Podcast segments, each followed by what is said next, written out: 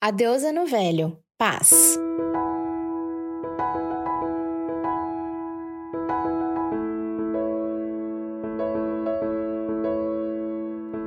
Esse com certeza é o principal pedido de Ano Novo. Não é à toa que o branco é a cor da virada.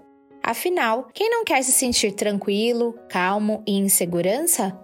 Hoje vamos ler a carta de Paulo aos Filipenses, capítulo 4, versículos 4 a 9. Alegrem-se sempre no Senhor. Novamente direi: alegrem-se. Seja a amabilidade de vocês conhecida por todos. Perto está o Senhor. Não andem ansiosos por coisa alguma mas em tudo, pela oração e súplicas e com ação de graças, apresentem seus pedidos a Deus. E a paz de Deus, que excede todo entendimento, guardará os seus corações e as suas mentes em Cristo Jesus. Finalmente, irmãos, tudo que for verdadeiro, tudo que for nobre, tudo que for correto, tudo que for puro, tudo que for amável, tudo que for de boa fama, se houver algo de excelente ou digno de louvor, Pensem nessas coisas.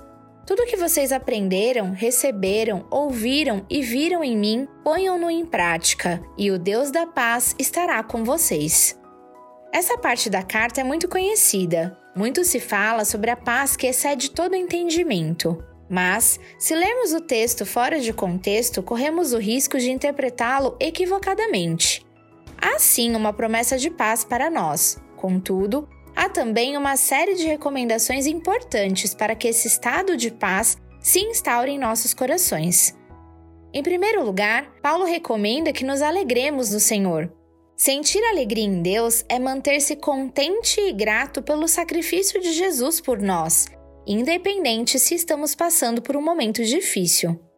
Na Bíblia, Deus não fala que não podemos sentir tristeza, mas ele nos lembra que nenhuma tristeza pode ser maior que a alegria da vida eterna.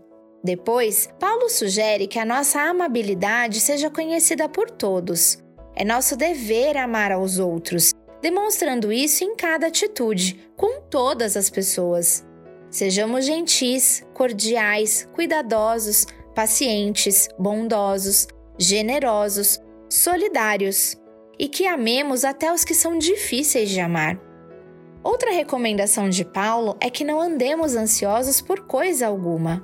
Ele explica que devemos apresentar nossos pedidos a Deus, com súplicas, orações e ações de graça. Por fim, Paulo ensina que os pensamentos que devemos ter devem ser verdadeiros, nobres, corretos, puros, amáveis, de boa fama, excelentes e dignos de louvor. Todo o resto não merece ser pensado, entende? A decisão do que pensar é nossa, por isso devemos fazer esse exercício, analisando a qualidade de nossos pensamentos e avaliando com o que temos alimentado a nossa mente. Portanto, não adianta só vestir branco no dia 31. Depende de você e não da cor da sua roupa. Ponha em prática tudo aquilo que você aprendeu, recebeu, ouviu e viu de Deus neste 2021. E o Deus da paz estará com você e a paz de Deus, que excede todo entendimento, guardará o seu coração e a sua mente em Cristo Jesus.